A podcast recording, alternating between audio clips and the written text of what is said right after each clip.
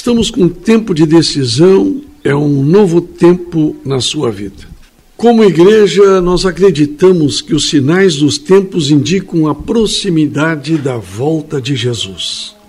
Mas muitos irmãos não têm tanta certeza disso porque as guerras e rumores de guerras que estão em Mateus capítulo 24, verso 6, tão comuns em nossos dias, sempre existiram.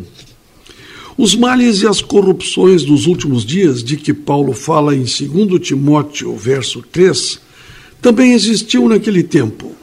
Em outras palavras, os pecados de hoje não chegam a ser novidade. Além disso, a Bíblia fala de um tempo de angústia. Daniel, capítulo 12, verso 1, antes do final dos tempos. Consequentemente, concluem alguns, o mundo ainda não chegou ao fundo do poço para que Jesus retorne.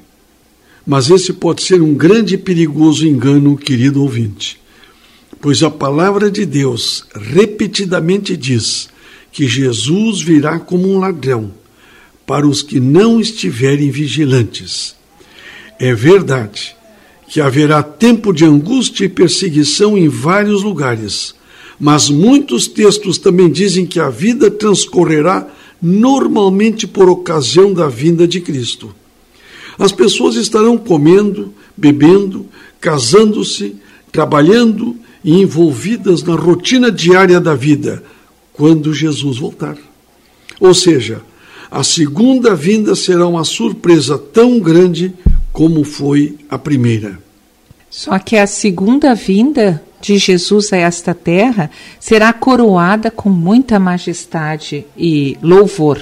Na primeira vinda, como uma criança, ele foi uma vinda silenciosa, numa estrebaria, humildemente, rodeada por muito amor do seus, da sua mãe Maria e do seu pai terreno José.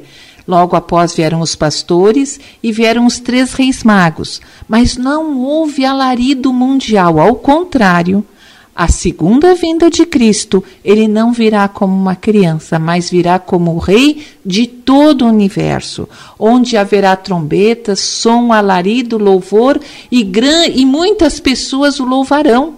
Estarão felizes porque Cristo vem. Cristo logo vem e vem com o propósito de acabar com todas essas tristezas, mazelas, guerras, eh, dissensões, brigas, mortes tudo isso que nós temos aqui. Ter, serão novos céus e nova terra onde habita a justiça. E, e a própria Bíblia diz que justiça é Jesus.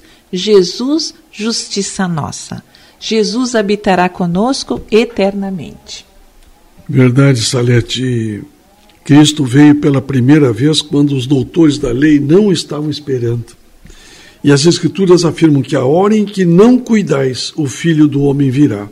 Mateus capítulo 24, verso 44. Assim como os discípulos e os intérpretes das profecias deixaram de perceber um dos mais importantes sinais da sua primeira vinda, não poderíamos estar desapercebidos quanto aos sinais que estão ocorrendo ao nosso redor e que indicam a proximidade da sua vinda. Se vivermos cada dia como se ele viesse hoje, não seremos apanhados de surpresa, Salete.